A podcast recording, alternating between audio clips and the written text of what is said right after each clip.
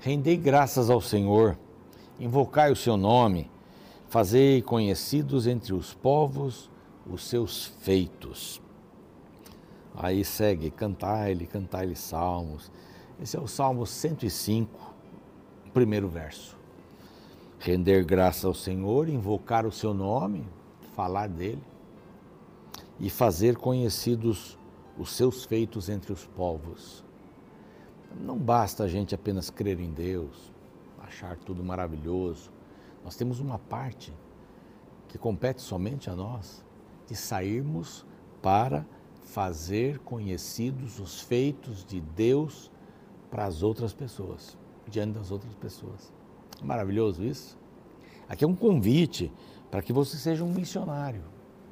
Missionário para que você pregue a palavra. E tem muitas maneiras de pregar a palavra. Nós estamos pregando aqui pela TV, pelo rádio, os cursos bíblicos, as mídias sociais, aí maravilhosas. Aqui o Novo Tempo é espetacular.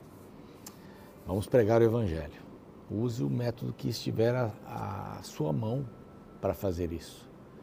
Mostre o Evangelho nas suas atitudes.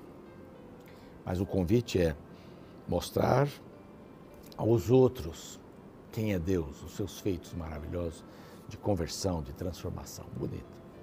Esse é o programa Reavivados por Sua Palavra, aqui da TV Novo Tempo. E nós temos a alegria de poder estar com você. Na TV, seis da manhã, TV Novo Tempo, claro. É, no Deezer, no Spotify, no NT Play. Estamos com você também todos os dias no YouTube nosso canal é Reavivados por Sua Palavra NT. Pronto. Anotou isso? Se inscreva no canal. A garganta já vai falhando. Né? Se inscreva no canal. Vai ser uma benção. Dê o seu like, clique no sininho para receber as novidades. Eu tenho certeza que você vai ser um missionário pregando a palavra copiando o link, mande para as pessoas se é, é esse o método que você escolheu, mas não deixe de mostrar os grandes feitos de Deus na sua vida, no mundo e o que Ele tem planejado para todos nós, tá bom? Anjos da Esperança são nossos queridos parceiros, gente que acredita no trabalho e na missão da Novo Tempo e que nos ajuda através das suas ofertas. E elas são muito bem-vindas. Tudo isso aqui você vê, os anjos da esperança tiveram uma boa parte, os equipamentos e cursos bíblicos e tudo mais. As rádios, as TVs, uma beleza. Então, se você quiser se tornar um anjo da esperança, eu quero fazer um convite para você. Mande uma mensagem para este WhatsApp e faça a sua pergunta, diga o que você quer saber e participe com a gente. Vale a pena pregar o Evangelho? Pregar o Evangelho todos os dias aqui. Né? Estamos aqui ajudando a pregar a palavra de Deus. Graças aos Anjos da Esperança, nós podemos lhe dar esta revista gratuitamente. Essa é revista aqui, ó. Cura do Pecado. Um título bem ousado, né? Aqui estão os temas, eu já mostrei para alguns. Deus existe, é o primeiro tema, hein? Já vem com um tema pesado aqui. Por que devo confiar na Bíblia? Criação, origem do mal, plano da redenção, o pastor Rafael Rossi, que apresenta o programa Arena do Futuro, ele preparou essa revista, os temas né, dessa revista com muito carinho para você, tá bom? Este outro WhatsApp que aparece aqui, não é o mesmo dos Anjos da Esperança, esse outro, para você fazer a sua inscrição. Beleza? Bom, hoje nós vamos avançar e dar uma olhadinha no capítulo 5 de Esdras. Eu queria convidar você para ficar aí, porque vamos para um rápido intervalo, a gente volta já já para o estudo desse capítulo.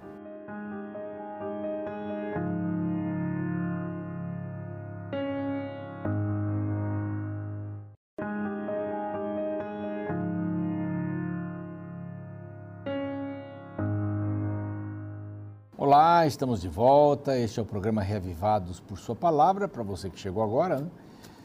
E você que está conosco aí, somos gratos pela sua audiência, tá bem?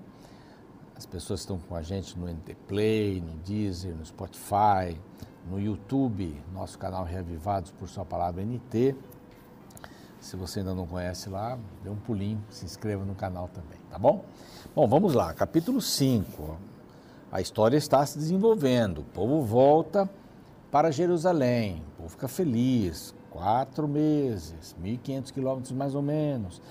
O povo já constrói o altar, já começa a sacrificar. No segundo ano, começam a colocar as bases do templo, uma emoção tremenda. E aí vem os críticos, vem os que perseguem, os invejosos, né? os enviados pelo mal. E quando digo mal aqui, entendam, enviados por Satanás, né? pessoas que foram motivadas por ele não deixar o templo. O templo era a presença de Deus. Satanás não deixa construir, não deixar o, construir o templo, né? não permitisse, dificultasse, não saísse o templo, eles desanimassem e tal, então ficaria uma coisa bem estranha. E ele achou que podia fazer isso e foi lá é, atrapalhar os homens, eles construíram um pouco, mudou o rei, eles escreveram uma carta e o rei disse, não, ninguém constrói aí sem a minha autorização. E, infelizmente, os judeus que lá estavam começaram a construir suas casas. Mas, de repente, começam a vir as palavras de Deus. capítulo 5, segundo estágio, primeiro estágio. Temos aqui no capítulo 4, oposição séria, cerrada. Segundo estágio, está aqui. Deus usou pregadores da palavra. Dois profetas entram em ação aqui, Ageu e Zacarias. Profetizaram aos judeus que estavam em Judá e Jerusalém em nome de Deus cujo espírito estava com eles. Então eles se puseram ou dispuseram uh, ali Zorobabel, Jesua, e começaram a edificar a casa de Deus, a qual está em Jerusalém, e com eles os referidos profetas de Deus que os ajudavam. Deus enviou profetas para dizer assim: vamos lá, gente, vamos construir a casa. Não importa que eles disseram que não, construam a casa, a minha casa. E eles foram, foram construindo. E foram mexendo nos muros também. Começaram novamente. Né? Parem de construir as casas de vocês, construam a minha casa. É esse o propósito pelo qual vocês vieram. E, e vamos lá. Aí nesse tempo veio o governador, Tatenai. Um homem sensato, não era samaritano. Olha que coisa, não é samaritano. Ele soube que havia um decreto do rei dizendo que eles não poderiam construir né? Então ele foi lá saber, como governador, um homem do rei, ele veio com seus companheiros aqui e disse: Quem vos deu ordem para reedificar esta casa e restaurar este muro? É, veio a pergunta: Vocês têm autorização para isso? Não sabiam, evidentemente, de Ciro e tudo mais.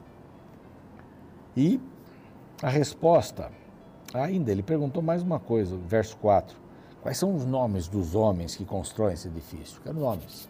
Quero nomes. Porém, os olhos de Deus estavam sobre os anciãos dos judeus, de maneira que não foram obrigados a parar, até que o assunto chegasse a Dario e viesse resposta por carta sobre isso. Então eles não precisaram parar. Olha que coisa boa. Esse, o nome dele é difícil, é Tatenai ele vai lá e diz, oh, sou governador aqui, não estou sabendo de nada. Como é que vocês estão reconstruindo aí? E aí disse, não, nós estamos aqui. Bom, aí estão os nomes e tudo mais. Aí esse Tatenai escreve uma carta e aqui é suprimido o diálogo deles antes da carta. Mas na, pela carta a gente vai entender. E o capítulo, a partir daqui, é a carta. Né? Eis a cópia da carta de Tatenai, governador da do Eufrates, quer dizer, tudo aquilo lá a terra de Judá pertencia, né? E eles enviaram para Dario. Bom, ao rei Dario, paz, toda paz. Era, um, era bem comum, né? Começar a carta assim. Seja notório ao rei, é legal ler tudo aqui. Eu não vou ler tudo para não ficar cansativo, né? Mas é legal ler a carta, é muito bom. É ler a carta, bacana mesmo. Seja notório ao rei que nós fomos à província de, província de Judá, a casa do grande Deus, a qual se edifica com grandes pedras, a madeira se está pondo nas paredes, e a obra se vai fazendo com diligência e se adianta nas suas mãos. Bonita linguagem, eu acho bonito isso aqui. Aí perguntamos aos anciãos, aí ele vai contando, era um homem sensato, esse daqui. E não tinha a raiz do samaritano de inveja, de ódio. Ele era o governador, foi saber. Aí perguntamos, quem que deu a ordem? E eles responderam aquilo que nós já vimos ali. É, também perguntei do seu nome, né?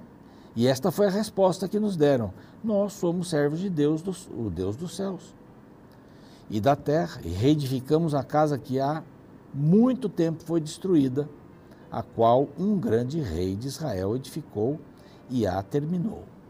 A Salomão. Né? Uma resposta é, respeitosa, não é? Ele declara aqui que não houve assim uma, uma guerra. Não, ele foi, ele foi lá saber educadamente e recebeu uma resposta educada. A resposta educada sempre ganha, sempre ganha. Às vezes a gente quer gritar, falar mais alto como se fosse resolver o problema, né? Intimidar, talvez. A resposta branda desvia o furor, diz a palavra, Salomão. Então eles foram super educados. A gente tem que aprender a dar respostas boas, né? A gente tem que dar respostas para não ferir o nosso amigo, nossa amiga, até o inimigo. Não precisamos disso.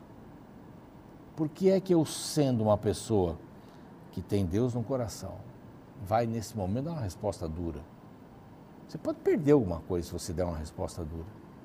Então, brandura, calma, tranquilidade nessa hora são muito importantes.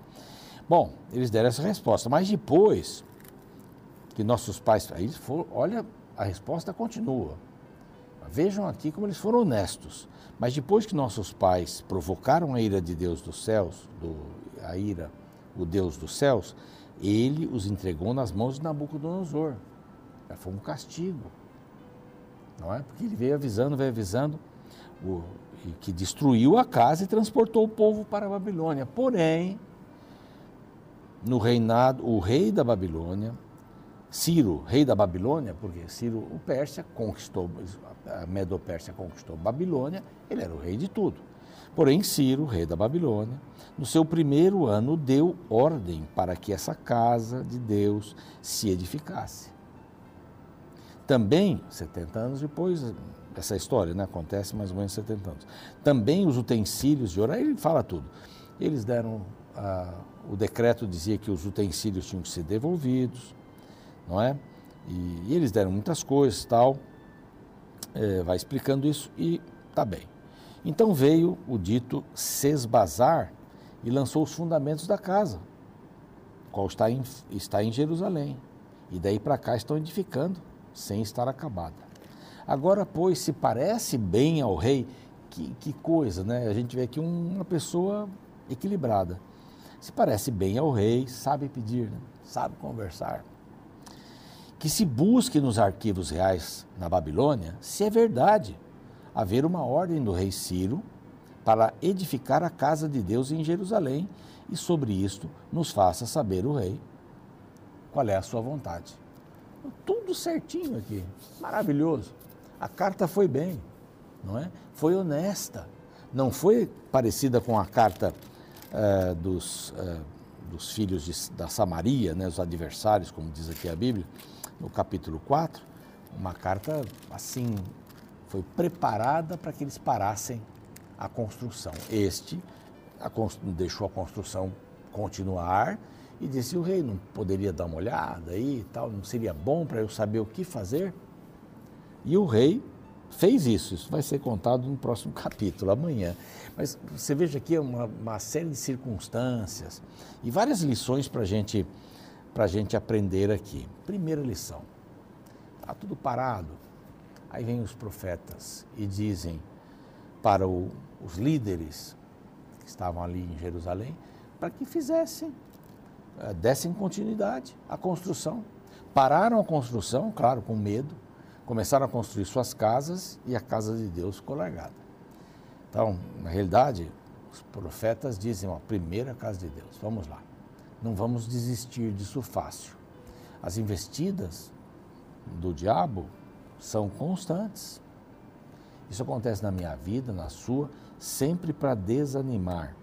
O desânimo é a maior arma que o demônio tem para nos afastar de Deus. Desânimo, da vida, de tudo. Mas num coração grato, o desânimo não pega. A gente olha para cima e adora a Deus pelo que Ele é e louva-o pelo que Ele faz. Um coração grato. E o diabo usou bem essa situação toda aqui para que Israel, eh, Judá no caso aqui, não fosse o berço do nascimento do Messias. E toda essa estratégia que ele tomou ali, reis bons, reis maus, toda essa estratégia tinha um objetivo: não permitir que o Messias nascesse. Não permitir que Deus cumprisse a sua promessa, vindo à terra para salvar o homem. Então, todo esse enredo, toda essa situação para destruir um golinho aqui, para destruir a possibilidade do Messias nascer. E ele vem fazendo isso, é, veio fazendo isso por séculos. Quando Jesus foi nascer, não nasceu, ele deu a ideia para que Jesus fosse morto bem pequenininho, com a ordem de Herodes. Jesus nasceu, Jesus morreu.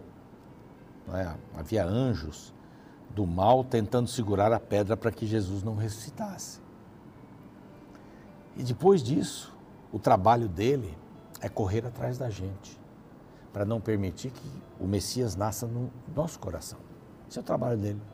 E vai usar as mesmas artimanhas. Você pode ver, nós estamos vendo as artimanhas dele, mentira e tal, um jeito assim, meio esquisito. É mesmo, ele usa o mesmo jeito hoje para combater as nossas decisões e privar o ser humano de que seu coração seja uma manjedoura, onde Cristo nasça. É onde vamos ser crucificados com Cristo e Ele vai viver em nossa vida e nós não vamos mais viver. É esse o trabalho dele. E aqui uma pessoa vem, o governador da além do Eufrates, e faz essa composição honesta e o capítulo 6 amanhã vai dizer o que vai acontecer. Né? É, vai acontecer coisa boa, a gente já sabe, né? Que o templo foi reconstruído, eu já falei aqui. Esse capítulo 6 é bem bonito e entra em ação Dario. Deus usa o rei Dario. Sempre usa até uma jumenta, usou o rei, usou Ciro. Deus usa elementos, pessoas para poder cumprir o seu propósito. Deus tem um propósito. Vamos orar? Pai querido, nós te agradecemos porque o Senhor tem um grande propósito para a nossa vida, que é nos entregarmos a Cristo Jesus como nosso Salvador. Então, eu vou lhe pedir nesse instante que o Senhor abençoe as pessoas que estão nos vendo e ouvindo, e deve haver entre elas muitos que ainda não fizeram essa entrega no coração, do coração, para Jesus Cristo que seja um começo hoje para avaliar essa situação, que abram a porta, uma fresta da porta. O Espírito Santo vai entrar e vai trabalhar no coração de cada um deles. Que o Senhor possa nos abençoar neste dia, nesta hora, em nome de Jesus. Amém. O programa segue, eu fico por aqui. Amanhã o capítulo 6, então, o desdobramento dessa carta que o governador Tatenai, nomezinho difícil, né? que ele escreveu para o rei Dario. Espero você amanhã. No capítulo 3 do livro de Esdras, encontramos o início da reconstrução do templo após o retorno do cativeiro babilônico. No capítulo 4, a reconstrução foi paralisada e a razão é a oposição dos vizinhos dos judeus. O capítulo 5 descreve a retomada da construção depois de 15 anos de paralisação. O povo judeu, embora livre do exílio babilônico, neste período estava sob o domínio persa, por isso precisava de autorização legal. Neste capítulo, encontramos inimigos enviando cartas ao rei Dario na tentativa de embargar a obra novamente. No meio deste caos, o verso 5 revela que por detrás das cortinas, o sobrenatural estava no controle de tudo. Veja, Porém, os olhos de Deus estavam sobre os anciãos dos judeus, de maneira que não foram obrigados a parar até que o assunto chegasse a Dario e viesse resposta por carta sobre isso. Deus estava observando tudo o que acontecia na história de seu povo. Ele não estava indiferente aos problemas que eles enfrentavam. Na hora certa e da forma certa, ele agiria. Isso nos mostra que na vida do cristão, a presença de dificuldades não é sinônimo de ausência de Deus. Me lembro da cena de um pai que estava ensinando o filho a andar de bicicleta. Logo no início, ele segurava na parte traseira, enquanto seu filho dava as primeiras pedaladas. Porém, depois de alguns metros, o pai soltou a bicicleta para que o menino andasse por conta própria. De repente, a bicicleta cambaleou e, quando o menino iria cair, o pai novamente o segurou com suas fortes mãos e calmamente lhe disse: Calma, filho, eu estou de olho, não vou deixar você cair. Sabe, às vezes imagino Deus agindo da mesma forma comigo. Existem ocasiões nas quais a vida parece sair do controle e eu, assustado, não sei onde me apegar. Então me lembro que Deus não tira os olhos de seus filhos. Quando mais precisamos, Suas mãos sempre nos aparam.